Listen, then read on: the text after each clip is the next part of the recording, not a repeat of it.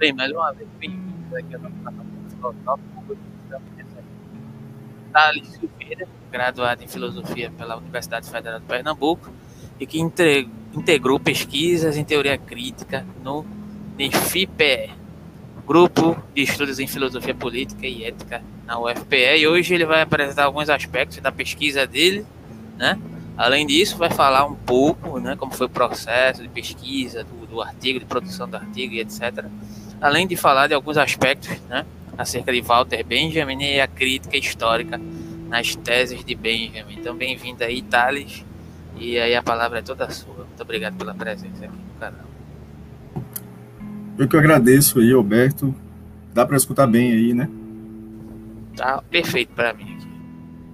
Eu agradeço aí o convite que você fez.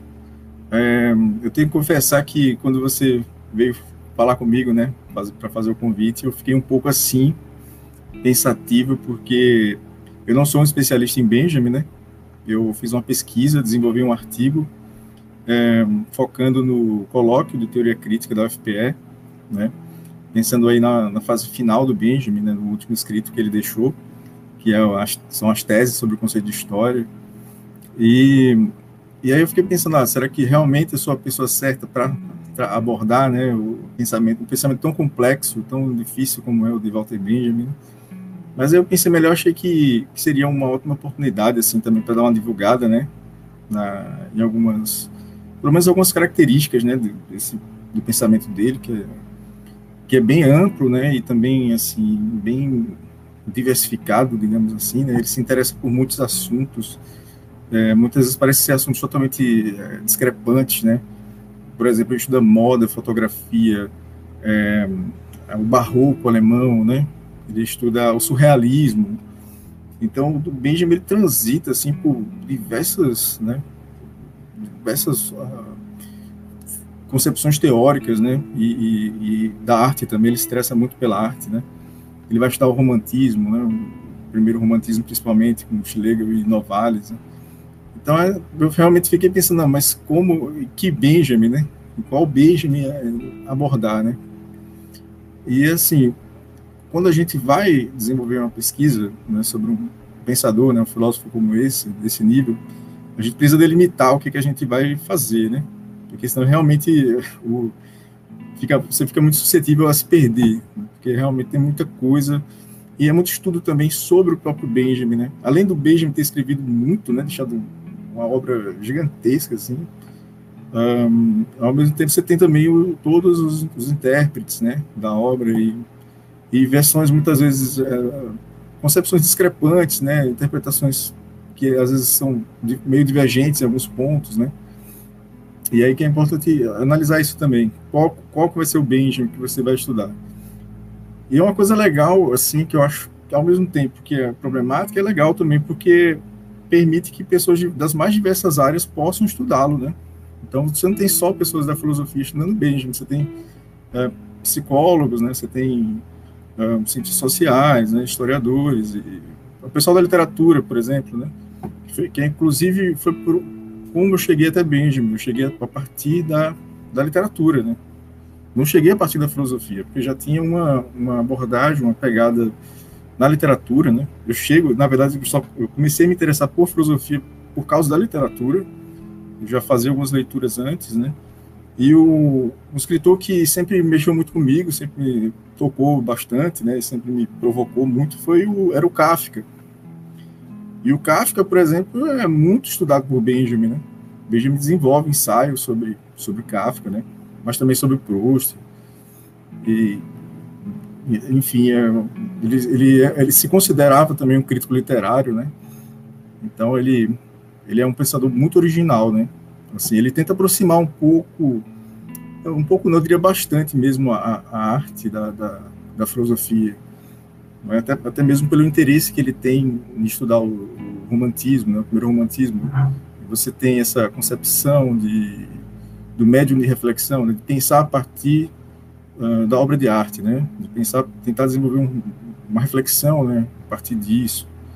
Então, o Benjamin é muito tocado por isso e também é um pensador, um pensamento que que acaba se tornando é, bastante aberto assim para os acontecimentos políticos, né, que ocorrem na Alemanha na época que ele viveu, no século XX, né. A gente pode dizer que todos, todo aquele contexto da Alemanha da época dele, né, nas guerras e tudo, tudo mais, serviu, ele não ficou diferente a isso, né.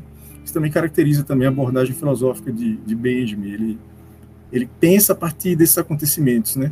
Que é uma, uma uma questão também que é bem interessante da gente perceber, né, nesse tipo de filosofia, né, que é uma filosofia é, que não é simplesmente idealista, né, que não está fora do mundo, fora do tempo, né, que vive, né, muito pelo contrário, está realmente tentando pensar e problematizar o seu tempo, né, as suas as questões pertinentes à, à época, né, que ele viveu, que era, foi uma época terrível, né, passou ali a Primeira Guerra, o Benjamin vem de uma família burguesa, né, se forma nos melhores colégios e universidades lá da, da Alemanha, e ele percebe né, o que está acontecendo, que tudo isso vai marcando ele, né? Então, de, um, de uma formação erudita ali, clássica, né, ele aos poucos vai despertando interesse por questões ah, sociais e políticas, né? E, e, esse, esse Benjamin dessa fase que ele começa a se interessar mais pelo marxismo, é o Benjamin que me interessa, né? É o Benjamin um, que eu procuro estar estudando, né? Fazendo uma pesquisa. E assim, a, a ideia desse artigo, né? Surgiu, como eu falei anteriormente, devido ao, ao colóquio teoria crítica, né? Já, já me interessava por Benjamin, mas eu não pensei, não sabia como é que eu iria desenvolver alguma coisa a respeito, né? Então, me surge essa oportunidade de desenvolver um artigo e apresentar nesse primeiro colóquio de teoria crítica, né? O convite veio do Felipe Andrade, que já se apresentou aqui no canal, né? Falando sobre Adorno e Nietzsche. E, Foi. e aí ele estava na organização do evento, eu também, ele me convidou, eu também participei da organização, né? Nós trouxemos o Safatli aqui, foi bem, foi um período bem rico, bem, bem legal, assim, porque a gente organizou tudo, né? entendemos como é que é o processo da organização do, do evento grande assim, né? Foi nacional, né? Foi, nível, foi bem, bem divulgado também. E o Safato ele tava veio, né? Deu umas palestras aí bem, bem interessantes. Uh, ele ao mesmo tempo estava tava vendo um evento do Intercept Brasil também, né? E, e o Safato também deu uma palestra nesse evento do Intercept, foi bem bem rico assim para quem pôde acompanhar, né? Antes da pandemia. Uh, então tudo isso, essa ideia né, realmente de concretizar essa, essa, essa, produção desse artigo foi, se deu muito motivado pelo, pelo evento também. Então, um pouco antes ali, eu estava tentando ver o que, como é que eu iria formular, né? E entrei em contato com, com algumas professoras da UFPB, que elas publicaram um artigo muito interessante sobre Benjamin na revista Perspectiva Filosófica da UFPE. Chamava deixa eu ver se eu, aqui, sobre alguns temas em Baudelaire. Né? Era, uma, era um artigo, né, modernidade e experiência, em, sobre alguns temas em Baudelaire. Está até disponível também para quem quiser procurar na revista digital da UFPE. E aí, a partir daí, eu, eu mandei um e-mail para elas, elas me responderam, né, passaram algumas referências, e me motivou mais ainda a desenvolver né, o artigo. E e isso é importante, porque quando você está começando né, a estudar um pensador, assim, é importante que você tenha esse feedback, né, assim, que outras pessoas também ali que estão nessa pesquisa possam, é, já tem mais tempo de pesquisa, mais experiência com isso, né, possam te também trazer ali algumas coisas, né, entrar em contato, conversar, isso ajuda bastante também. Então, tá, tem aqui o nome das pesquisadoras, né, Ângela Lima Calu e Marta Maria Aragão Maciel. Então, assim, como o pensamento de Benjamin é muito difícil, né? E está dentro desse turbilhão histórico, né? Da, na Europa ali do, das primeira, da primeira e segunda guerra mundial, né? Aí é um, problemas assim de, de, interpretar ali, né? Primeiro entender o que é a Europa no século XX, né? Então precisa tentar pensar um pouco ali o que, que, que, foram esses conflitos, né? Da guerra, o que, que isso significou. Você tem um Benjamin antes da Primeira Guerra, um Benjamin no período entre guerras e, e, um Benjamin ali, que é no final da vida, quando ele tenta fugir da França, né, tá fugindo das tropas bichistas lá no governo francês, né, que eram que tinham de certo modo submetido ao nazismo, né, invasão nazista lá, e ele está tentando fugir da, da, da guerra e em algum momento ele chega na fronteira com a Espanha, do sul da França, e, e não consegue, ele, ele, ele, ele, ele é barrado por essas tropas, e ele se desespera e acaba cometendo suicídio, né? É uma história conhecida. Né? É, ele, nesse período, né, então ele, um pouco antes desse, desse acontecimento trágico, ele, ele descreve as famosas teses sobre o conceito de história, e deixa esse legado que, para alguns intérpretes, né, como Michel Louvi, seria um, talvez o escrito mais importante, porque é onde o Benjamin diz, assim, é, passa a mensagem né, do, do antifascismo, né, do, digamos assim, da, que norteou muito, muito a obra dele, assim, durante todo, toda a produção filosófica, é, uma crítica literária que ele desenvolve. Então, no, no, nessa, nessa, nessas teses, então você tem uma síntese, né, desse, do pensamento dele. Né? Assim, digamos, ele vai direto ao, ao ponto quando ele faz a crítica à história, né? A história como como um processo de, de dominação, né? De vencedores contra os vencidos, né? Então, é, é essa parte do, do pensamento dele realmente me interessou muito, assim, porque penso que é, uma riqueza muito grande, um legado que ele deixa também que influencia não é, a posteridade ali depois dele, uh, de uma forma direta ou indireta, né? acho que, acho que o Benjamin acaba sendo ali um filósofo que acaba causando um estremecimento ali, né, no, pensamento do pós-guerra, né? Aí depois vem o Adorno, né? Obviamente, e sempre houve a relação Adorno e Benjamin, né? Uma relação que nem sempre também era de concordância, né? Eles discordavam de muitos pontos, né? Até, até mesmo de pontos assim da, da teoria crítica, né? Como a gente fala da teoria crítica, a gente acha que é, muitas vezes que é a mesma coisa, né? E, mas na verdade você tinha ali discrepâncias que poderiam até colocar o Benjamin fora dessa dessa concepção da teoria crítica, digamos, né? Como uma escola de Frankfurt, né? Onde todos estavam, mas pela singularidade do pensamento dele, muitas vezes ele acaba é, se diferenciando muito do, do né? As concepções de arte mesmo, né, diferenciam bastante ali da concepção da aura, né? Ele fala sobre a fotografia, né, que a fotografia, por um lado, ela tira a aura, né, do, da obra de arte, né? A obra de arte começa a se reproduzir, você pode tirar uma foto de um quadro, você perde, de certo modo, uma, uma experiência direta com a obra, né? Mas ao mesmo tempo você ganha em, em jogo, né? Na, ele usa o conceito de jogo na questão da política, né? Por exemplo, quando você pode tornar aquela obra acessível para mais pessoas, né? E gerar uma reflexão a partir disso, né? Também política e tal. Então, por exemplo, é um, um ponto que, que há uma divergência aí entre Adorno e, e Benjamin, né? Que já o Adorno já não, não considera o, o Adorno é bastante elitista, digamos assim, com com essas questões sobre a arte, né? O que seria de fato o papel da arte, né? Então, teoria estética da Adorno acho que acaba entrando em conflito nesse ponto. Uh, mas, enfim, né? Eu acho que eu não estou falando muito aqui, mas eu entrei indiretamente no, no artigo, né? Mas eu vou só, só colocar só mais algumas questões aqui. É, que acho que o problema, existe um problema também da recepção do Benjamin no Brasil, sabe? Os autores que eu usei foram brasileiros, eram brasileiros, né? Uh, e, e, há também algumas problemas de traduções interpretaçes, né? Pelo que eu percebi, uh, há uma discussão, um debate sobre isso, né? Qual seria a melhor tradução para certos conceitos, né? Há, há muitos artigos, não é, é direcionados para isso, para tentar interpretar e trazer para o público brasileiro o que é que o Benjamin quer dizer com alguns conceitos que ele usa, né? Conceito de experiência, conceito de redenção, né? Conceito de, de vivência, né, que ele contrapõe o conceito de experiência com o conceito de vivência, que não são a mesma coisa. Né? A experiência tem uma dimensão coletiva e a vivência tem uma, uma, uma dimensão individualista, né, muito pautada na, naquele sujeito burguês que pensa suas próprias uh, uh, lembranças a partir do, do noção de propriedade, né? E o Benjamin ele traz uma noção de experiência que é que tem a ver com a história coletiva, né?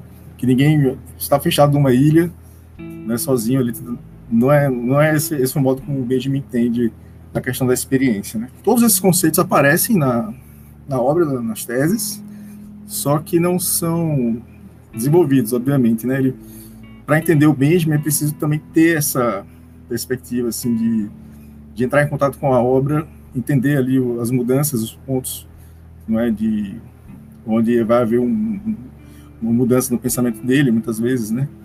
Aí você vai se familiarizando também com esses conceitos e, e com o que ele quer dizer, né? O eixo que eu trabalhei foi muito em torno do, do que Michel Louvi diz, né, sobre a, a, as chaves que, que a gente pode entender o Benjamin, que seriam a partir do, do romantismo, é, do, da, da, teologia e do marxismo, né?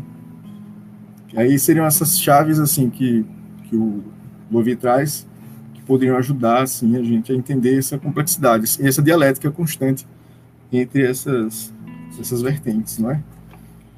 Alguns priorizam mais o romantismo, outros a, a teologia, né? Como é o caso do, do Scholem, do amigo dele que, que era teólogo, né? Ah, mas acho que a chave mais importante seria essa, de considerar os três aspectos. Eu acho difícil, porque o Benjamin tenta pensar essa noção de experiência, né? A partir dessas três dimensões. Né? É, sair então dessa, dessa ideia de vivência do indivíduo fechado, né? Tentar pensar uma, uma questão mais assim, mais ampla para entender a, experiência, né? E tentar entender também a história, né? A história, do, no caso, para Benjamin, seria a história dos vencidos, né? Que ele traz o conceito de redenção, que é seria uma história contada contra pelo da historiografia tradicional. Né? Para Benjamin, a historiografia tradicional é uma historiografia de violência e de opressão. Né? Então, o Benjamin, principalmente nas teses, ele tenta desenvolver esse conceito de redenção, né? que seria uma outra forma de contar a história, né? que é ignorada pela historiografia tradicional, né? pela história dominante, tentar pensar uma história dos vencidos, né? Porque para que haja um vencedor tem que haver um massacre, né, digamos assim, para que a gente possa atribuir o papel de triunfo, né, de vitória para um, né, um herói ou para alguma coisa assim, alguém que, que é bem destacado nessa sociedade capitalista, né, você teria que ter uh, muitos vencidos, né, muitos mortos, muitas vezes, e, violentados, massacrados e oprimidos. Né? Então, essa, essa chave também é bem importante para entender o que o Benjamin a crítica que o Benjamin faz à história. Essa crítica ela é radical, né? Eu acho que tal, essa crítica certamente ela já existe em todos os escritos do Benjamin, de uma forma ou explícita ou implícita, sabe? Mas a, a, nas teses ela é muito mais forte. O modo como ele coloca, né, até na, nas próprias teses aqui, né, na, na forma como ele elabora esse pensamento, né, sobre a história. E eu coloquei no artigo, né, eu usei, usei duas teses, né, propriamente dente, eu não, não, desenvolvi muito, porque talvez ficasse um pouco uh, maçante também demais. Então eu usei a tese 7, né, que ele fala do cortejo, né, todo aquele que até hoje obteve a vitória, marcha junto ao cortejo de triunfo que conduz os dominantes que hoje a marcharem por cima dos que hoje jazem por terra. A presa, como sempre de costume, é conduzida no cortejo triunfante. Chamam-na de bens culturais. Eles terão de contar no materialismo histórico com um observador distanciado, pois o que ele, com seu olhar, abarca como bens culturais, atesta sem exceção uma proveniência que ele não pode considerar sem horror. Sua existência não se deve somente ao esforço dos grandes gênios, seus criadores, mas também à coveia sem nome de seus contemporâneos. Nunca há um documento, um documento da cultura que não seja ao mesmo tempo um documento da barbárie. E assim como ele não está livre da barbárie, também não está o processo de sua transmissão. Transmissão na qual ele passou de um vencedor a outro. Por isso, o materialista histórico, na medida do possível, se afasta dessa transmissão. Ele considera como sua tarefa escolar, eh, escovar a história contra pelo. Então, é, essa tese dele, a tese 7, que está nesse, nesses últimos escritos, né? ela serviu de, de, inspiração, acho que talvez tenha sido a tese que mais inspirou a, a escrever, né? Devido a essa, essa síntese mesmo, né, que ele traz aqui, né? Da, de, dessa história, né? Então, que, que, que, a gente considera história tradicional, né? Que sempre é essa história dos vencedores, né? Dominam, né? Vencidos, né? Os que caem por terra, né? E essa crítica que ele faz à cultura, né? Que o, o Benjamin é um crítico da cultura. Né? Para ele, cultura é barbárie, né? Esses, os monumentos, né, que ele fala aqui, eles são, eles têm uma história, né? Qualquer tipo de monumento cultural, né? Eles têm uma história e essa história não é boa. Essa história não é um mar de rosas, né? Digamos assim, não é um, é um campo florido onde as pessoas vivem felizes e saltitantes, né? Essa história é marcada pela violência, né? Pela muitos que, que, que tombaram, né, no caminho.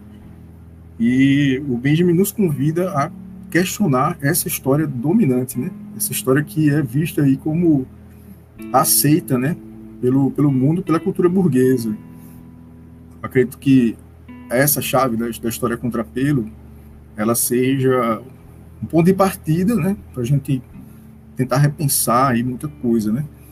É só, só um ponto de partida, porque se a gente for de fato pensar, né, tentar realmente seguir essa intuição do Benjamin, a gente vai ter que realmente fazer o processo de, de, de pensar a história de outro jeito, né?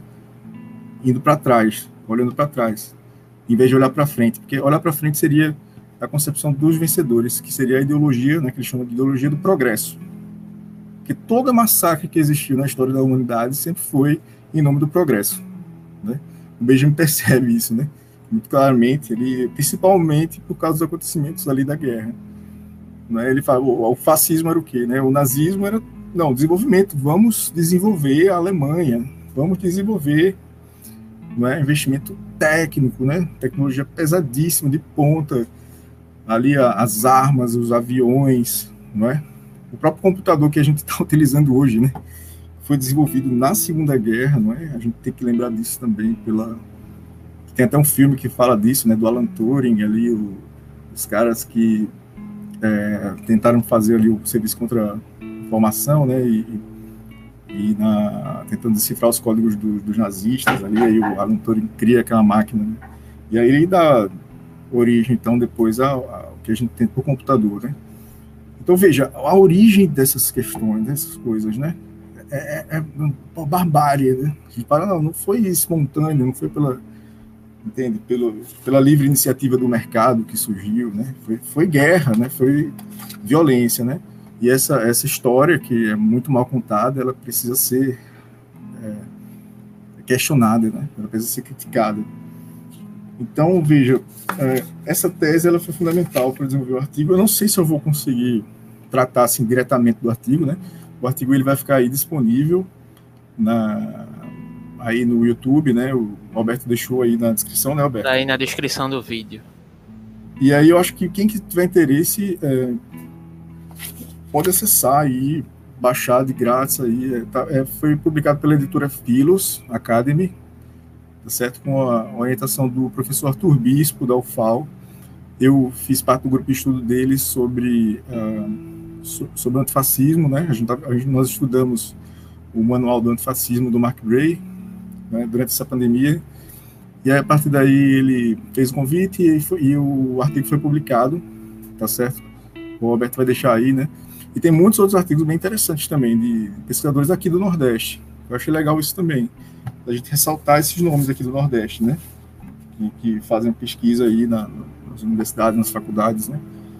E enfim, aqui no Nordeste a gente tem grandes pesquisadores também, né, de, de Benjamin, o próprio Michel Zaidan aí da, da UFPE, né, o Romero Venâncio também que estuda o Benjamin a partir da perspectiva do cinema, né, que aí é um, acho que é um outro Benjamin também, né, é, e isso, essa riqueza do pensamento dele, né, de pensar ali o, por exemplo, a questão como um cinema, de pensar um cinema que, que traga ali também uma consciência de classe, né, para os oprimidos, né. Você pega ele vai falar do Chaplin, né? O Chaplin ele representa aquele trabalhador, né? E, e antes, antes os trabalhadores não se viam na, na, nas peças de teatro, não se viam. No cinema eles começam a se ver ali, né? Os operários eles começam a, né? depois de um dia maçante de trabalho você vai ao cinema e se vê, é você ali a sua vida de uma forma cômica que está sendo contada, de uma forma, é, digamos assim, que de certo modo redime, né? Esse trabalhador ali faz, torna, torna um certo reconhecimento ali, né? Que ele existe, que ele tem um papel, né? Então, essas discussões é, sobre a questão de, uh, de classe também, né, estão muito presentes no pensamento do Benjamin, né? É muita, muita, e muitos elementos estão sempre ali, mesmo quando ele está discutindo obra de arte, ele sempre está querendo, querendo colocar a questão da política no meio, né? A questão da classe, justamente para pensar essa outra história, né? E também para, como o Benjamin era muito politizado, né? Entendia muito bem o que estava se passando na Europa, entendia muito bem os perigos, né? Os riscos da, do crescimento do nazismo. Ele mesmo já refletia com base nisso, né? Pensar é, um modo de organização dos trabalhadores, né, buscando a sua própria emancipação, né, buscando formas de luta. Né.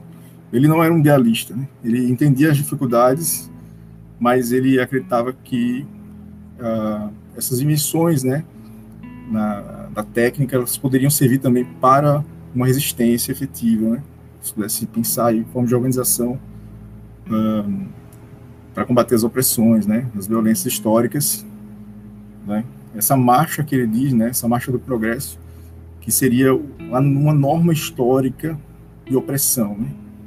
Ele, ele sabia que isso não poderia ser interrompido facilmente, né? Que a concepção de Benjamin é de uma interrupção dessa forma histórica, de repensar a história, buscando outras possibilidades. Por exemplo, quando ele vai falar do romantismo, está falando, olha só o que os caras estavam pensando lá atrás. Eles estavam pensando que era, que era possível outra subjetividade.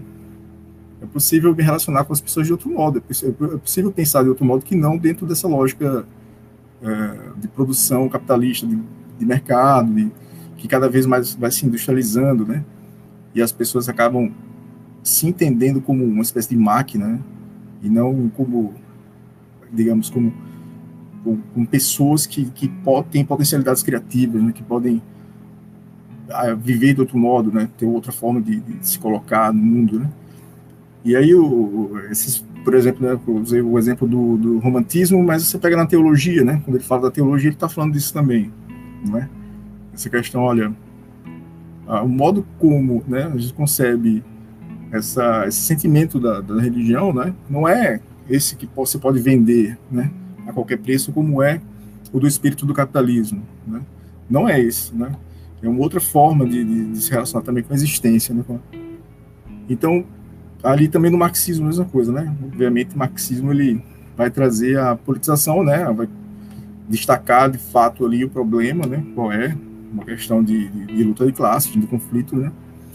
E, e a partir daí ele vai também pensar, né? Ele vai poder trazer ali uma, uma abordagem mais de resistência contra o sistema, né? Contra o, o modo de opressão, né? E, mas ele não é um, marxista, digamos assim, se, se, se é que a gente pode chamá-lo de marxista, né? mas ele não é ele não é um pensador do marxismo vulgar, não. Ele critica também essa concepção cientificista e positivista do, do capitalismo, né? É, do, do, perdão, do progresso no próprio marxismo. Ele fala, olha, tem, existe um tipo de marxismo que é esse voltado para o progresso né, que, acaba incorporando essa lógica da barbárie, né, com o discurso de que vai lutar, né, para redimir as classes oprimidas, né. E ele diz não, esse esse marxismo vulgar ele não serve, ele, ele está servindo justamente a esses interesses da, da, dessa norma histórica, né, da barbárie, e não é por aí. É preciso interromper, né, como ele diz, esse fluxo de violência, da barbárie, que está presente na historiografia, né, e, e pensar uma história de, de, fato que tenha que tenha que toque de fato o, os oprimidos, né? Que não fique só no discurso e que não fique só na, na conversa, né? Simplesmente, né? É, que vá lá, né? Que, que realmente atinja ali, né? O, o seu alvo, né? Que seria esse sujeito histórico, né? Que a gente chama de proletariado, né? Que, que redima, né? Essa classe, e essa classe tenha voz, né? Que ela tenha protagonismo, né? Na, e, e resista também, né? Porque é, o Benjamin, como eu falei, ele não era ingênuo, ele sabia muito bem que esses processos de dominação estão aí, vieram para ficar, ele entendia que não passaria assim rápido, né? A própria Ana Arendt também ela fala sobre isso, né? Que algo tão monstruoso como o nazismo, né? Num processo não é uma coisa que ficaria só em um, em um momento do tempo, né? Em um momento, uma época. Até porque o nazismo é justamente uh, seria uma crise do próprio capitalismo, né? Seria ali o, a, o triunfo do, dos dominantes, né? Como ele coloca naquela tese, seriam essas classes, né? Que, que sempre dominaram, agora querendo dominar ali, uh, continuar esse processo de colonização, né? Na própria Europa, né? Digamos, né? já colonizaram o mundo inteiro e agora se, se voltam para si próprios ali, começam a inventar inimigos, né, como é o caso dos, dos judeus, né, inventar qualquer algo que seja qualquer coisa que seja diferente dessa, desse padrão, dessa concepção do, do homem branco, europeu, ariano, né, heterossexual, que qualquer, qualquer coisa pode virar uma ameaça, né, para esse para esse tipo padrão, que seria o tipo padrão justamente da história dominante, não é? E aí, o Benjamin percebe muito bem né, que isso aí é um agravamento de uma crise que já existia. Né? O fascismo e o nazismo são agravamentos de crises históricas, sociais, que ele analisa, né? toda a obra dele ele está refletindo sobre isso, um agravamento de crises do capitalismo, né, que estão dando é, novas formas, né, gerando, perdão, velhas formas, na verdade são formas que vão, na verdade, se tornando mais violentas e mais grotescas, né? E, e ele diz, não, a única forma de, de, de isso acabar é, é interrompendo esse fluxo, pensando uma outra história, uma história de resistência né, dos vencidos, né? E, e sempre, ele sempre propõe uma, uma abordagem criativa também para isso, né? Para repensar a história. A história ela tem que ter relação com a arte, né? A história dos, dos vencidos, elas, os vencidos, ele diz, né, numa das teses, eles têm esse poder da, da empatia, do carisma, da coletividade, não é? E eles têm a própria forma de, de coletivizar, não é? A, de pensar uma outra cultura, né? A, a partir da, da, alegoria, a própria noção da alegoria do Benjamin, né? Que ele traz lá do da, da obra dele sobre o drama trágico alemão, é também justamente para contrapor esse espírito da modernidade, do sujeito capitalista, individualista, né? Que eles, a, a, a alegoria é justamente essa, essa outra relação do homem com a natureza, né? Quer dizer, essa relação entre o profano e o sagrado, entre o céu e a terra, né? Ele diz que tudo isso estava muito presente. E, ao mesmo tempo, esse sentimento do trágico que seria não no sentido nietzschiano, entendeu, Roberto? Seria no sentido do barroco ali, de uma certa noção da história, né? uma certa forma de vida, de, de, noção de história que, que o barroco trazia, que era da, da morte, né? Da, da própria finitude da, da vida, né? Devido, talvez até próprias, as próprias condições de vida da época e, e das ruínas, né? Ele fala, eu, esse termo das ruínas, o conceito de ruína é muito é muito forte em Benjamin, né? Ele diz que talvez no Barroco as, as pessoas tinham uma consciência dessa, dessa ruína, que tudo era frágil, que tudo poderia acabar, né? Em algum momento. E, isso fazia com que, que se pensasse de outro modo a existência, a vida humana, né? E o capitalismo, ele meio que, que subverte isso, né? O capitalismo, ele traz aquela, o conceito de símbolo que ele diz, né? O símbolo se sobrepõe à alegoria. Esse, essa é uma parte do pensamento de Benjamin que eu estou estudando agora há pouco tempo, sabe? Porque quando eu, eu, fiz o artigo, eu não tinha reparado nessa, nessa riqueza que tem esses textos do, sobre o barroco alemão, né? Quando ele traz essa, esse conceito de alegoria e contrapõe ele ao, ao conceito de, de, símbolo, que ele diz que isso aí é, já é uma, um modo, uma, uma racionalidade moderna, né? Um, modo, outro, um outro modo de interpretar a vida, a realidade social e tudo mais, né? E aí, inclusive, ele faz até uma crítica a Goethe, né? É, que é essa noção do sujeito, que, que é pensada também por... que o Goethe tenta pensar só, só do ponto de vista estético, né? E para Benjamin existiam formas de vida, né? Já existiu um momento da história, pessoas que viveram, pensaram, não é? E se colocaram no mundo de uma forma totalmente diversa, né? Que a gente não, talvez a gente tem que fazer um esforço de imaginação muito grande hoje para poder pensar o que era o homem medieval, por exemplo, né? o que era antes desse, desse processo de aceleração do, do capitalismo, né? Da, da, das revoluções industriais e tudo mais. Né? Mas diz que esse, essa, essa concepção de símbolo ela, ela se tornou dominante né, na história. Ele vai aí também. Nessa tese que eu li, quando ele fala de transmissão do conhecimento, ele está falando disso. Né? O próprio processo de transmissão também é, é barbárie. Quer dizer, ele sempre está voltado para uma espécie de dominação. Né? Conhecimento como dominação da natureza. Ele diz que ó, em outros momentos não foi assim, necessariamente. Essa relação do homem e natureza não necessariamente passava pelo processo de dominação Passava vezes até pelo processo de temor, de temer um, um, alguma coisa, de, talvez um sentimento, né, que ele fala, né, um sentimento de, de espanto, né, diante da, da, da, da existência e tal, da vida. É, e essa, talvez esse, esse sentimento de espanto trouxesse também essa noção da finitude, né? Enfim, mas ainda essa é uma parte do pensamento de mesmo que eu estou estudando agora eu não vou me, me prolongar muito porque você está falando besteira aqui também. Né? Mas a, sobre as teses, é, eu acredito que tenha sido aí a, um ponto importante, sabe, do, de, de, introdução, assim, né? Apesar de eu ter pego do final, no final do pensamento dele. Mas aí, voltando agora em retrospectiva, eu consigo entender alguns pontos é, do que ele queria dizer nas teses. A forma como ele escreve, muitas vezes, é alegórica, né? É por isso que é difícil, né? Porque ele não escreve de um modo só, para você entender, né? Ele é extremamente dialético, né? Ele considera a história, essa história que ela está colocando aqui, uma história da redenção do, dos, dos, vencidos, né? Então tudo isso vai estar tá aí no, no, texto, entendeu? Uh, o modo, o estilo de, de, escrever e tudo mais é pensado, isso é colocado em modo de resistência também. E eu não sei se eu teria alguma outra coisa para falar. Eu acho que tudo que eu ainda estou tô, pesquisando ainda essas outras fases do Benjamin, né, para tentar desenvolver outros artigos né, mais na frente. Mas é, tudo que eu estou falando aqui sobre as teses está também no texto, né, do livro do, do Philos Academy, né. E para quem tiver interesse, é só baixar aí, dar uma olhada. Recomendo também que leia os outros artigos, né, que são pesquisadores aqui do Nordeste e aqui eu acho que ainda precisaria ter mais gente estudando, né? O Benjamin. No Sudeste tem muito, existe, no Brasil existe um debate muito grande, né? Sobre o Benjamin. Teve aí o aniversário da morte dele, né? Recentemente. Teve, tiveram vários eventos, né? Lá na, na Universidade, Universidade, do Paraná, agora durante a, a pandemia, né?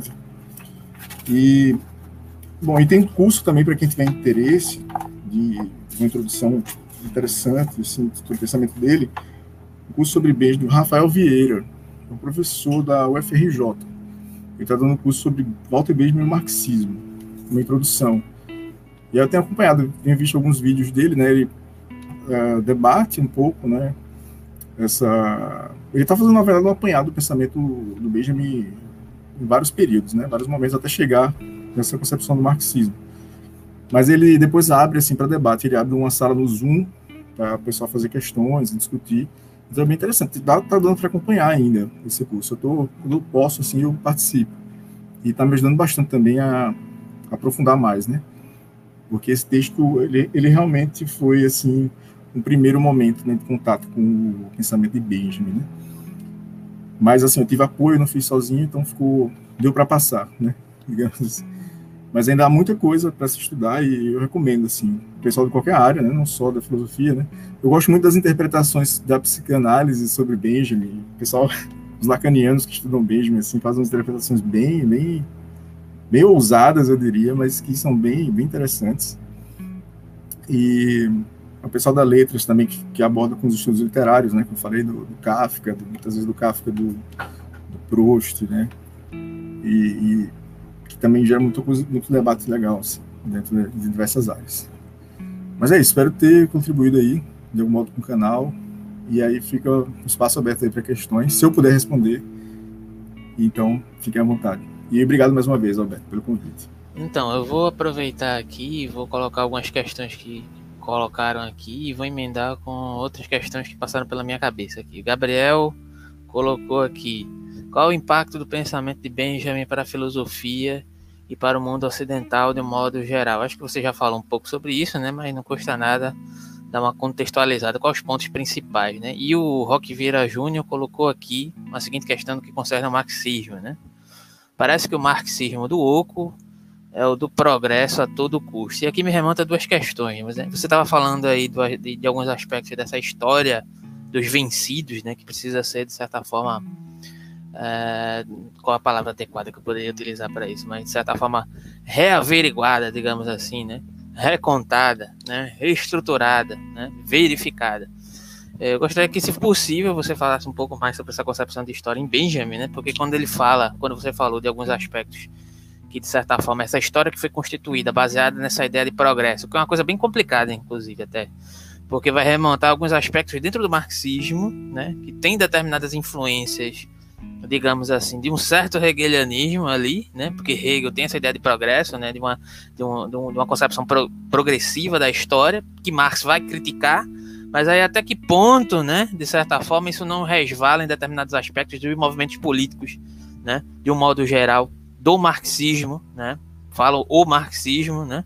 Porque tem alguns marxistas que não gostam que você fala de, de que existem os marxismos, porque o marxismo é um movimento unitário e etc, né? Mas a gente sabe que tem algumas vertentes de interpretações, inclusive políticas dentro do marxismo, né? É, e como é que isso se defrontaria dentro do Benjamin, essa concepção de história? Porque me parece que tem alguns aspectos, né, que identifica essa violência na história, né? Que há sempre uma concepção de um determinado diagnóstico dos vencidos dentro da concepção histórica. Você ressaltou aí também que existe, digamos assim, não, não há ingenuidade no pensamento de Benjamin. Eu também penso que não, né? Mas é, ele, ele identifica essa necessidade de, de, de, um outro modo de se fazer história, né, a partir dessa perspectiva dos vencidos. E tem uma questão que você está lá no seu artigo, não sei se você vai ter condições de falar um pouco mais sobre isso, né, sobre a concepção messiânica, né, a partir de uma perspectiva judaica, pelo menos está tá lá circunscrito nessa questão, porque Nietzsche, né, eu vou trazer a questão de Nietzsche, da, da concepção de história, que é um pouco ampla em Nietzsche, etc., mas Nietzsche interpreta, né, de um, a um grosso modo, a questão histórica que se constitui a partir de um modo de existir necessariamente por um determinado contexto nobre em relação né, com a fisiopsicologia dos escravos. Né? Me parece que o Benjamin, de certa maneira, traz algo desse diagnóstico da violência que está presente nesse sobrepujar de determinados é, grupos em relação a outros, né, grupos que predominam, né, mas parece que ele dá um passo contrário ao que o Nietzsche diagnostica, no sentido de dizer que, que é necessário recontar essa história dos vencidos de uma maneira a superar, digamos assim, esse diagnóstico da violência, mas você bem colocou, né? Que de certa maneira ele sabe que isso não vai dar para ser superado de uma hora para outra, né? E o Nietzsche faz um diagnóstico que, na verdade, dentro dos aspectos genealógicos, eles acontecem, digamos assim, dessa maneira é, de uma sobreposição, de uma composição de forças que está ali presente inevitavelmente, né? Eu queria que você falasse um pouco mais sobre essa concepção de história, como é que isso aparece, como é que isso se relacionaria com essa ideia de, de, de progresso, né? Como é que isso se apresenta? Você também falou em dialética aí no Benjamin, né? Sei que é muita coisa, mas você fala do que for possível, entende? O que é que é dialética em Benjamin? Como é que é essa concepção de dialética em Benjamin? Como é que ele apresenta isso? Né? E como isso se relaciona, digamos assim, com o marxismo, como aquilo que o Benjamin, de certa maneira, concebe como marxismo? Se der para você falar, você fala só o que for possível você abarcar nesse momento, etc. E sobre a questão do messianismo também. Eu acho que dá para a gente fazer uma, uma, uma, uma, elaboração legal sobre isso, abarcando essas duas questões que foram colocadas aqui. E possivelmente a gente debater algumas coisas acerca do que eu tentei colocar aqui.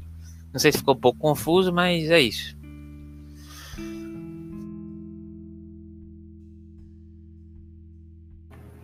Não, ficou, ficou bom, deu para escutar bem e entender alguns pontos que você colocou. É, eu acho que eu começo então pela pergunta do Gabriel, né? A importância do, do pensamento de Benjamin para o pensamento ocidental, não é isso? Contemporâneo. Isso. Bom, eu acredito que eu, pelo que eu, na, minha exposição aqui, eu tentei ressaltar isso, né? Da, que o impacto do pensamento de Benjamin ele influencia ali, né? A, o que a gente chama de escola de Frankfurt, né? Todos os pensadores que vieram ali depois, o, o Adorno, uh, principalmente, né? Eu acho que é o principal expoente aí. Mas aí acho que o pessoal gosta de trabalhar com gerações, né, da, da escola de Frankfurt. Eu, eu, sou um pouco avesso a isso, né? Eu não acho que é, que a gente possa falar de gerações assim do modo impune, né, digamos assim, né? Até porque pelo próprio pela própria concepção de Benjamin, né? Uh, de história, né, e tudo mais, eu acho que ele sempre deixa ali o, a gente pouco reticente em relação a um progresso, né? Digamos, vai haver um progresso então na, na, da escola de Frankfurt. Isso não faz sentido, né? E então acho que é tentar pensar assim, talvez a influência de Benjamin em vertentes uh, mais contemporâneas, né, no pensamento jurídico ali no com Agamben, por exemplo, né, quando o Agamben trata a questão do estado de exceção, né, ele está trazendo o conceito de Benjamin, né, da, inclusive da própria tese, das próprias teses aqui, em que o Benjamin fala, né, da questão do estado de exceção, que as classes é, oprimidas deveriam é, fazer um verdadeiro estado de exceção, então, para lutar contra o fascismo, né? Não cooptar, né? Porque o Benjamin também está criticando a social-democracia da época, né? não cooptar um discurso demagógico, né? Simplesmente populista, né? Mas entender ali suas reais necessidades, né? Suas reais necessidades e suas, suas pautas concretas, né? Enquanto classe oprimida, né? Então, a partir daí, ele pensa uma outra concepção do estado de exceção, que é uma de luta, né? E não de simples subserviência às classes opressoras dominantes, né? Então, ali ele está já também trazendo uma outra concepção, e o Agama ele usa muito isso para explicar a sociedade atual, o capitalismo de hoje, né? Que, que é pautado também ainda nessa concepção do estado de exceção. Basta a gente ver o que está acontecendo agora nesse período de pandemia, né? Em que é, boa parte aí da população no Brasil está é, passando fome, realmente em situação deplorável, né? E a gente entende o que é, o que o Benjamin quer dizer com estado de exceção. Mas é, acredito que sim, que o pensamento de Benjamin estimula, então, essa reflexão né, crítica da história, do, do pensamento ocidental, né? É, a gente tem que pensar por aí, né? Um, uma história contra pelo, né? Ela está disposta a fazer a crítica, né? Fazer a crítica, ela é bater de frente muitas vezes com concepções dominantes, né, de até do, que se entende por filosofia, né, e então do pensamento mesmo, né, que a gente, que a gente tem o pensamento ocidental hoje, né, precisa pensar então o que seria o pensamento dos oprimidos. E é por isso que o pensamento decolonial hoje está forte, eu acredito que seja uma influência também do Benjamin, né, Uh, uma outra pergunta foi sobre a questão do progresso, né? Exatamente. Eu acho que é justamente um ponto que é difícil muitas vezes a gente poder discernir, né? Porque existem alguns momentos em que, que o discurso é tão é, sofisticado, esse discurso do progresso, que a gente acha que uh, que o caminho é por aí. Né? Mas o que o Benjamin propõe é a interrupção, né? A interrupção desse, dessa norma histórica, desse modo de conceber o tempo. Né? O tempo é o tempo messiânico. Aí eu vou entrar na sua questão, Alberto. O tempo messiânico ele não é cronológico, não é o tempo do relógio, é um tempo qualitativo, é um tempo do agora. Ele usa um termo jet, é, Jetzeit, né? que é um termo alemão que significa tempo de agora, um tempo aberto a possibilidades. Né? É um tempo que é, algo talvez que seja imprevisto, que a gente não consiga controlar com a nossa racionalidade, né? talvez esse algo se abra, algo que a gente não espera, mas que nós precisamos estar atentos né? no agora para as oportunidades revolucionárias de, de mudança efetiva. E aí eu acho que acredito que haja uma relação da, da noção de subjetividade aqui, sabe? Eu acho que o Benjamin está repensando muito, assim, como não se deixar dominar por essas forças do capital, entendeu? Como não se deixar dominar, como resistir. Essa é, é a proposta, não se deixar dominar por uma lógica cega de, de opressões, né? Que ele diz que é, esse é o real inimigo, né? Seria essa, essa norma, essa forma de conceber o tempo como linear, né? progressivo estático, como se tudo fosse assim e sempre fosse, sempre tivesse sido do mesmo jeito, como se não houvesse mudança na história. Né? E, aí, e aí ele diz que isso, na verdade, surge por causa desse discurso dominante, que ele, o discurso dominante, ele, ele, ele de certo modo, ele joga, ele joga ali uma pá de cal em cima de qualquer outra concepção da história, né? E aí a gente acaba esquecendo, essa questão do esquecimento também o Benjamin vai, vai trabalhar quando ele fala da, da, questão da narração, né? A importância da narração, que é, em outras épocas foi, era muito forte. A narração não é o romance, né? Um detalhe para Benjamin, o romance acabou meio que destruindo essa cultura da narração. A narração envolvia mais essa esse ato de contar histórias, né? O ato de ouvir histórias e poder repassar isso, né? E é, havia uma experiência ali que se perde um pouco, bastante, na verdade, na, na modernidade, com o avanço do capitalismo. E isso acaba. E aí ele fala do romance critica, né? O romance, é, de certo modo, tem uma, uma abordagem, uma perspectiva burguesa do sujeito é, autocentrado, refletindo sobre o sentido da vida. E ele diz que, que, que é, e o pior, né, pior do que, do que essa concepção burguesa ainda do individual, né, extremamente centrado em si, seria a, informação, né? Ele fala da, da, que é justamente a época que a gente vive, né?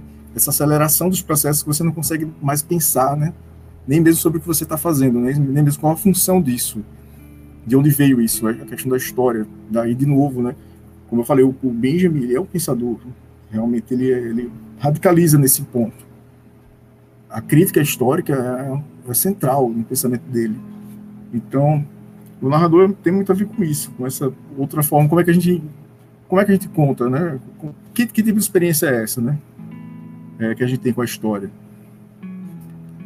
Não é? Ela não é meramente individual, né? Ela tem uma dimensão coletiva também.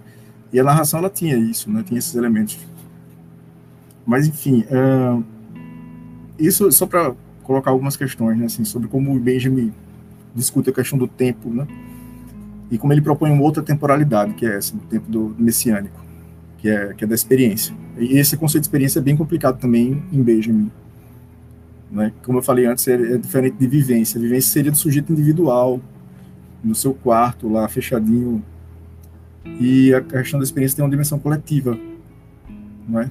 que, que muitas vezes se perde nessa, nesse mundo burguês. Então, seria por aí a, a experiência teria uma relevância assim, central, esse, o tempo de agora abriria possibilidades né, de, de, experiência. Claro que isso também seria teria que ter uma, uma influência artística, né, de certo modo, acho que o, o Benjamin ele, ele, ele propõe uma politização da estética, mas a meu ver, assim, pelo que eu pude pesquisar também, eu acho, eu acredito que ele está propondo ali que a gente possa se aproximar mais aí dessas formas subjetivas, né, artísticas, né, é, o que, que, a arte tem a dizer também, né, a arte do, do nosso tempo, né, o que, que, e a arte de outras épocas também, né, que, que ele se abre bastante aí nessa perspectiva também criativa, né, e, e desses personagens da história que ficaram apagados, principalmente, porque ele, ele é um, um pensador, você pega aquele livro das passagens, ele está ali citando um monte de gente que ninguém conhece, né, a academia não conhece o, os pensadores ali que ele está citando, né, que é o para quem não conhece as passagens era o, seria a obra-prima dele, mas ele não pôde acabar porque morreu antes, né? Foi ele foi perseguido, né? E, e ele estava na França justamente para uh, terminar esse livro. E já estava sendo pressionado pelo Adorno e tudo. Mas o livro tem três tomos, né? E são inacabados. É uma outra parte aí do, do pensamento dele que eu quero é, aprofundar depois, assim que realmente tem muita coisa, e eh, ele faz citações, ele, essa ideia da, da, da dialética, Alberto, e, mesmo, é justamente essa forma de, é, de trabalhar por imagens, assim, ele, ele tenta trazer todos esses autores desconhecidos ali no, nas passagens, as citações desses autores, e tentar ele tenta constelar isso, assim, relacionar todas essas citações para a gente ter uma imagem, ele chama de imagem dialética que é outra forma de conceber dialética, que não é hegeliana. Mas é um modo de a gente tentar imaginar como é que seria essa, essa mentalidade de uma outra época, né? Que ele tenta fazer isso, ele tenta entender a Paris lá do século XIX, por isso que ele vai estudar o Baudelaire também, e o Baudelaire ele traz para a gente uma noção do que é esse processo de mudança no capitalismo naquela época, né? Que o capitalismo estava avançando, se industrializando mais e né, há uma certa melancolia ali no, na, naquele contexto, né? Uma nostalgia, né? E aí você tem essas imagens que ele tenta trazer ali com esses fragmentos né, de citações no, nas passagens. A gente tenta imaginar o que era a Paris do século XIX, que, segundo Benjamin, uh, ali seria o, uh, o, capitalismo de hoje, assim, onde como surgiu o capitalismo de hoje, né, que a gente está vivendo. Surgiu, teve uma, uma gênese, né, teve uma, gênese, porque essa questão da, da origem em Benjamin é problemática. Se, é, nunca há uma origem, uma, uma né, que vem do nada, sempre há um, um processo histórico, entende? Há um processo que, digamos assim, é, que remete a essa noção de origem, mas sempre em uma mudança, de, de acordo com várias concepções, assim, é, do modo de produção, por exemplo, muitas vezes coisas insuspeitas, né? Que acontecem num determinado período que ele tenta, ele vai lá tentar investigar, né? O modo como as pessoas pensavam, como eles se comportavam, como, que se, o que vestiam, né? O que liam. Então, é, ele tenta pensar, assim, a história também a partir dessas imagens, né? Segundo ele, tem uma potência nisso, né? Nessas imagens dialéticas que que podem dar uma, uma noção para a gente do que, do que eram outras épocas, né? Para que a gente não fique só fissurado no tempo presente, no tempo, digamos, da, da mercadoria. Né? Tempo da mercadoria, que é esse tempo do capitalismo, né? o, o modus operandi do, do progresso, da velocidade, da aceleração, que impede, de fato, a reflexão histórica. Agora, eu falei muito aqui, mas eu não sei se eu respondi a tua pergunta, porque, na verdade, você fez várias perguntas, né? essa questão sobre a dialética seria mais ou menos por aí. Ah, ele faz uma crítica também a Hegel, né? justamente porque Hegel, em Hegel a dialética é, é, é uma a história na verdade é teleológica em Hegel, né? Teria, a gente teria um tempo, então não importa o que aconteça no mundo, né? Se cair uma bomba atômica amanhã e de novo, nós estaremos avançando, estaremos evoluindo, né? Na história, segundo B, o Hegel, né? Hegel acredita que, que não há como retroceder, a história sempre está avançando, sempre está progredindo. E Benjamin é, faz a crítica, é, pensa de uma forma no extremo oposto, né? Justamente o progresso que é o problema, né? Esse modo de conceber, que é o modo de conceber a história do iluminismo, da modernidade, que é esse do tempo linear. Estamos sempre evoluindo, avançando, porque vamos saber para onde estamos indo, né? que eu acho que é o ponto que o Benjamin quer tentar trazer também a reflexão, né, para puxar para esse lado. É muito interessante que essa questão, essa crítica acerca do tempo, tempo Cronos, né, em relação, por exemplo, ao tempo Ion, ela também aparece lá em, em Deleuze, né, retornando, retomando essa questão, fazendo essa crítica, esse movimento. Não, eu acho que foi satisfatório eu só queria que se você pudesse falar um pouco mais sobre essa questão do símbolo, porque essa questão me interessa. Inclusive, a gente trata muito sobre essa questão do, do, símbolo é, nas leituras que a gente faz aqui dia de segunda-feira, né? Sobre Jung, né, tipos psicológicos, e Jung utiliza muito esse termo símbolo. Eu queria entender um pouco melhor, eu sei que você disse que está estudando agora essa questão, né? Mas se você falasse um pouco mais sobre essa questão do símbolo, qual é a crítica, de certa forma, que o, o Walter Benjamin erige essa, essa concepção de símbolo. Você utilizou um outro termo que eu não me lembro agora, que ele contrapõe essa noção de símbolo. Só para encerrar aqui a sua apresentação, que foi muito enriquecedora até o momento, inclusive. Mas enfim, se você puder falar, eu agradeço. Posso sim, Alberto. O, essa questão, assim, eu tô, como eu falei, eu estou estudando essa parte, pensando dele agora, né? Mas é, é, muito, é muito interessante a crítica que ele faz, assim, que ele diz que esse pensamento, o pensamento alegórico do Barroco, ele foi sendo substituído por essa, esse pensamento do símbolo. É, se perde com isso algum, alguma experiência também, uma, uma noção, por exemplo, de uma certa dialética que havia uh, dessa dimensão da finitude, né? Como eu tinha falado, dessa dimensão do barroco porque essa dimensão dialética para ele tem a ver com a história, com a, a, noção da história, a importância da história, entende? Para a vida e para entender os acontecimentos. A, a modernidade, de certo modo, ela, ela acaba é, tornando a história uma coisa, um objeto né, de estudo e não uma, uma, uma forma de vida. Né? Você acaba trazendo a história para um, uma certa cientificidade, não é? em que se perde o caráter mais visceral né, da, da, da história, né, dessa questão mais da temporalidade, da fragilidade da vida, né, e segundo Benjamin, né, pela, pela minha leitura até agora, seria muito presente no Barroco, outro modo de conceber aí a, a história. Isso sem falar que em Benjamin me parece que ele tem uma concepção desses dualismos que haviam na, na, no Barroco, né, entre céu terra, é, entre bem e mal, né, por exemplo, e, e, de certo modo há uma relação também entre o profano e o sagrado. no, no barroco, né? Que é interessante, estava até esses dias eu estava escutando uma ópera, uma ópera que era considerada profana, que é a Carmina Burana, que é da época da Idade Média, né? E é interessante imaginar que os caras estavam cantando sobre bebedeira, sobre orgia, né? Sobre isso, aquilo na Idade Média, né? Na época do domínio da Igreja ali, da perseguição, né? Do, do catolicismo ali, né? Aos, a qualquer pessoa que fosse de outra religião. E aí você tem ali ao mesmo tempo esse lado profano, né? E esse lado profano ele também é uma marca, ele também é, ele singulariza ali de algum modo aquela experiência do homem uh, medieval ali uh, naquela época. E eu imagino que que seja de que o Benjamin trabalhe com essa chave, né, do profano do sagrado, essas relações, elas estavam presentes ali mais de uma forma mais visceral. Né, o modo como o Benjamin entende há uma certa riqueza aí nesse modo de, de, de dessa forma de vida, né, de experimentar a, a, a história. E na modernidade se perde, tudo, tudo acaba se tornando muito objetivo, né? Essa noção do, do sujeito, do conhecimento, né? acaba se tornando dominante, né? A sistematização do, do racionalismo, o processo de racionalismo com, ocorrendo ali na, na modernidade, se perde um pouco essa, essa dimensão visceral da existência. Eu acredito que seja a, a, a, tua resposta talvez vá, vá um pouco por aí.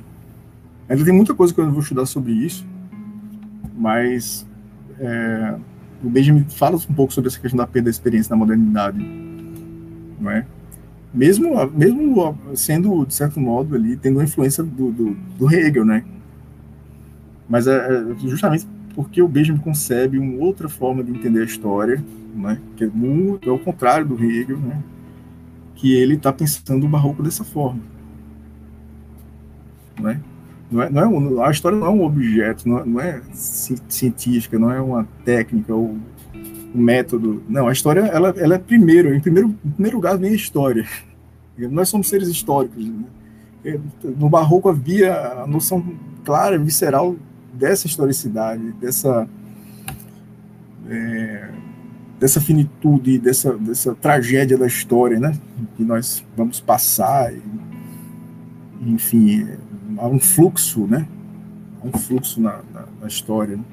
que, que, talvez em alguns momentos eh, se captasse mais do que na, na modernidade e que as coisas parecem ser muito sistematizadas, né? Muito bem determinadas.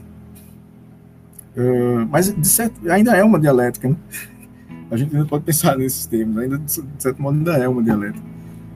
E, bom, mas agora eu esqueci a tua outra questão. Tu tinha perguntado alguma outra coisa, mas agora era isso, né, sobre o símbolo. Mas ainda vou, vou me aprofundar um pouco mais para poder te dar uma resposta melhor mais na frente. Eu estou pensando em desenvolver um artigo sobre isso também, sobre essa, essa questão da alegoria e do símbolo, que eu acho, achei muito, muito interessante, muito rico, assim. E é, é bom de entender porque o, pensamento barroco era pautado na coletividade, havia uma, uma história comum, né? Ah, o povo né, se entendia de um outro modo. Né? Quer dizer, o objeto é, que a modernidade coloca como algo a ser estudado né, era diferente no barroco. Né? Esse, esse objeto ele era multifacetado, ele não era um objeto. Era, tinha a ver com, com essa uma dimensão. Como é que eu posso dizer? Um certo dualismo, uma certa confusão de, de, de sentidos, né? e também de fragilidade, de finitude, né? E o Benjamin ele, trata isso nessa obra do sobre o drama barroco, como como isso gerava uma outra experiência também, uma outra expectativa, né? Sobre o tempo e sobre sobre a vida comum, né? Coletiva. O Benjamin está tentando pensar isso também, da coletividade, né? de uma história uh, que tem a ver com com os oprimidos, né? Então por isso que ele vai no barroco, diferente de Nietzsche, né? Nietzsche vai lá na tragédia grega, né? para Benjamin, o que, o que vale é, o, é, essa, essa concepção do barroco. Isso é muito apropriado pelo, pelo Agamben também. O Agamben estuda muito a Idade Média, eu imagino, assim, por causa disso, porque o, o, Agamben parte dessas concepções sobre o barroco, né? Tenta pensar a alegoria, essa forma alegórica. Um, mas eu não sei, não sei realmente se eu te respondi. Eu espero que que numa outra oportunidade eu possa trazer aí mais alguma alguma coisa, porque esse texto realmente ele é muito complexo e na época que ele foi né, publicado, ele gerou muita insatisfação, né? Foi um dos motivos que fizeram o Benjamin desistir da, da carreira acadêmica, porque ninguém entendeu o texto e ele foi muito criticado, né? E tal e depois de muito tempo é que né, se retoma esse texto, né? E começa a entender esses detalhes da obra, né, o que, que ele estava querendo dizer com isso, né, a questão da dessa crítica que ele faz à modernidade. Ok, eu perguntei isso porque é uma coisa que a gente estuda muito aqui no canal toda segunda-feira, né? A questão do, de como Yang lidar com a concepção histórica. E aí você tocou nessa, nessa temática aí do símbolo, né? Isso pode servir como ferramenta para poder pensar outras questões posteriormente, né? E de antemão já fica o convite aí, se você quiser posteriormente vir trazer outro conteúdo relacionado a isso, outra questão também. Aqui no canal as portas estão abertas, né? De um modo geral. E no mais, né? Todas as informações aí que o Thales proferiu seguem na descrição, assim como os nossos grupos gratuitos de estudo também seguem na descrição. Assim como se você quiser ajudar o canal e puder, também as informações seguem na descrição. E no mais, eu abro aí, se você quiser fazer uma finalização, né? assim como o artigo do Thales, o livro completo que o Thales participou aí da colaboração, tá no link da descrição também. E aí você fazer um encerramento, né? De acordo com aquilo que você achar necessário. E obrigado aí pela exposição. Não, uma coisa que eu me esqueci de perguntar. Que obra é essa do Walter Benjamin que, que ficou inacabada, que tem três tomos? Que eu fiquei curioso. Ela chama Passagens, Alberto. Que na verdade ele passou a vida inteira, quase assim, trabalhando nessa obra. E aí fazia, ele fazia ali anotações, citações, né, de, de autores totalmente desconhecidos ela tem, ela tem um abecedário, ela, ela é em ordem alfabética, assim, então para cada letra você tem uma, uma seção, né, de, de, de citações e tal.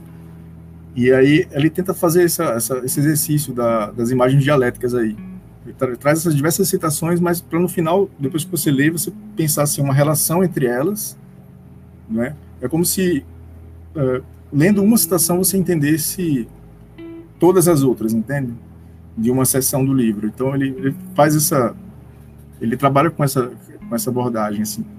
E tem alguns alguns textos também, uh, prefácio, introdução que ele fez assim, também pensando sobre como desenvolver uma teoria contra o fascismo, né?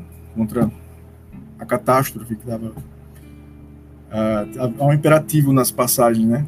Que é preciso pensar uma teoria que combata né, é, efetivamente o fascismo.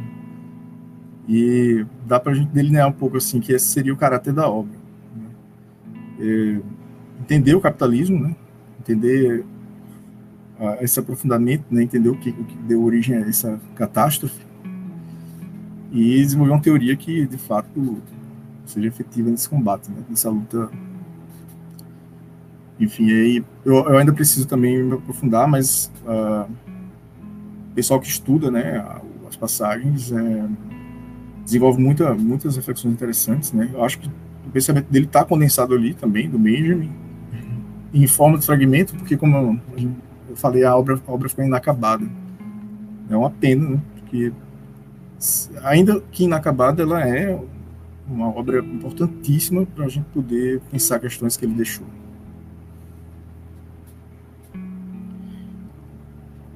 Agora, você, você, disse que ia fazer uma pergunta também sobre Nietzsche, né?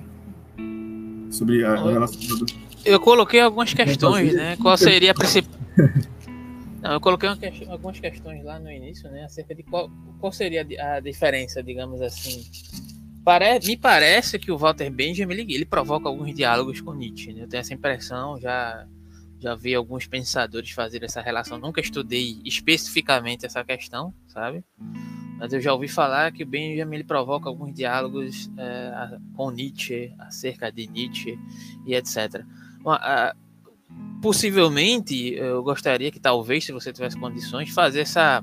Até que ponto ele se aproxima e se afasta de Nietzsche dessa, diante dessa concepção histórica. Eu acho que isso é interessante, entende?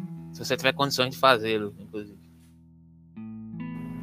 Muito bom. Esse pegou justamente o ponto que eu acho que é de mais aproximação de, do pensamento de Benjamin com Nietzsche, é justamente a concepção que Nietzsche já desconfiava dessa desse modo de, de contar a história dominante, não é? Quando o Nietzsche critica a historiografia alemã na época dele, não é? Propondo ali, até colocando tipos de historiadores, né? Esse tipo mumificado, né? Que acha que a história é algo é, condensado ali, né? Ou aquele o tipo cientista, né? Que acha que se tem que trabalhar a história como um objeto, não é? e não como algo que tem a ver com a vida, né? Que é um outro tipo de história que ali o Nietzsche ele já está colocando essa essa concepção de história que tem que importe para a vida, e essa é a história, é, é a abordagem histórica de Benjamin. Entende? É, é por isso que o Benjamin critica né, as concepções históricas dialéticas mais ortodoxas, digamos, né, mais hegelianas. Porque a, a, a, história tem que dizer sobre a vida, né? dizer sobre a experiência. Né? Então, é, se deixar afetar, né, se tocar pelos acontecimentos, né, pensar a partir disso, e não simplesmente se abstrair na torre de marfim, né? É, se isolar e, viver uma vida paralela, como se os acontecimentos do presente não interferissem, né? O Benjamin ele tentou a vida inteira dele ali estar acompanhando tudo, né? E, e é o modo como você vê, né, que ele não se encaixava em nada ali, nada, né? Estava acontecendo, uh, não conseguiu seguir a carreira acadêmica, né? Ele, ele, e isso é muito interessante de perceber, como torna o pensamento dele heterodoxo, né? como ele vai ali desenvolver textos sobre a infância, né? Ele fala da própria infância e uh, tem uma época que ele vai trabalhar com, com as vanguardas surrealistas ali da Alemanha. Né? Ele vai viaja para a Rússia, né? Conhece a parceira, a companheira dele, a Gelasses, é, que, que acaba também trazendo ali a influência do marxismo, né? E ele começa a ler o Lukács, né? história com a ciência de classe, tem uma influência aí também, né? Depois do Brett. Ele se deixa influenciar, ele se deixa, ele, ele, ele, ele se abre, né? Para os acontecimentos, né? Assim, ele não está ali se colocando como uma parede de concreto que não se pode, né? Mudar de perspectiva, digamos, né? Não, não se pode uh, alterar, ser alterado, né? Ele está ali tentando pensar também ali no, no calor dos, dos, acontecimentos, mas sempre nessa nesse método, digamos que haveria esse método da, da história contrapelo, né? Que, que me parece que isso ele não perde de vista, não. Essa, essa questão da. Talvez ali alguns textos da, da juventude, uh, mas ainda ali nos textos da juventude, né, que ele faz umas, umas, umas análises, umas reflexões sobre a linguagem, sobre a linguagem instrumental e a linguagem humana, né, a linguagem dos homens. E ele já tá, ele tá também fazendo a história contra pelo, sabe? Assim, talvez não uma forma explícita, como eu falei, né, sempre há muita sutileza. E isso é difícil também para acho que para a gente, sabe, para o leitor pesquisador brasileiro, porque ah, tem muita coisa da língua também, né, da língua alemã, que ele tá, ele tá desenvolvendo conceitos novos, né, então, vezes, mas é o, o pensamento dele é, é intuitivo, não, de certo modo você consegue entender o que ele está dizendo, assim, ah, qual é a proposta. Eu, eu, eu, encerraria, então, Alberto, com uma, uma citação aqui da, da Jane Marie Gaillaban, que foi uma das autoras que eu usei aqui no artigo, e ela pergunta aqui, né, por que, por que Walter Benjamin? Acho que é uma pergunta importante, assim, né? Porque seu, aí ela fala aqui, né, seu, seu pensamento elabora nas suas diversas fases aquilo que podemos chamar de transformação da narração e da transmissão, isto é, a transformação das formas de memória e de escritura. Benjamin o faz no quadro de uma teoria da modernidade que se inscreve na linhagem da sociologia e da filosofia alemãs do início do século XX, com oposição dos conceitos de comunidade e sociedade, é, e com a afirmação do desencantamento do mundo de Max Weber, se ficou tão difícil contar uma história, como afirma Benjamin reiteradas vezes, é porque o desenvolvimento capitalista destruiu de forma definitiva as formas comunitárias de transmissão e de tradição, as formas de vida comum organizadas por um sentido reconhecido por todos, e pela possibilidade de integração da morte singular na comunidade dos vivos. Em oposição, aí ela, ela fala aqui um pouco da, como eu tinha dito lá do, durante essa exposição aqui, é, há alguns conflitos de interpretação entre uh, os, os, comentadores, né? Mas aí ela vai se posicionar aqui. Em contraposição a várias interpretações bastante em voga, sustenta que o pensamento de Benjamin não desliza para uma certa nostalgia romântica, mas luta para compreender melhor as transformações políticas que se expressam nas transformações narrativas. Benjamin procura, assim, imaginar uma modernidade que não se reduza à mera aceleração do tempo e à produção cada vez maior de mercadorias, mas que seja igualmente a invenção de novas formas de vida em comum e que consiga transformar a técnica em instrumento de liberdade e de felicidade.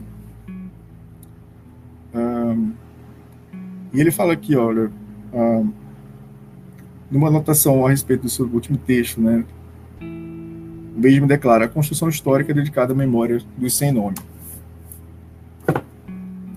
essa é seria a, síntese da proposta da crítica histórica em Benjamin. Espero que tenha contribuído aí com o canal e, e fico esperando aí as próximas oportunidades. Então, Obrigado. fechou aí, estilo Casa do Saber. Por que Benjamin? E aí fez uma leitura massa, eu gostei. É isso, Thales. Obrigado aí pela, pela colaboração, bastante enriquecedor, trouxe bastante curiosidades sobre Benjamin, me incentivou, inclusive eu já até baixei aqui o, o livro que você falou aí. Mandei lá no Telegram do grupo, quem quiser aí ter acesso também. É, pode acessar aí na descrição, assim como o livro do artigo do Thales, que tem, que tem outros textos também, etc. É, assim como todas as informações que eu já citei aqui. Mais é isso. Obrigado e até a próxima, Thales. Valeu. O canal tá aberto aí para quando quiser trazer mais colaborações, debates, colocações e etc. Beleza? Obrigado, Beto. Vamos trocando figurinha aí. A gente conversa Vai. mais nas próximas aí. Abraço. Valeu, até a próxima.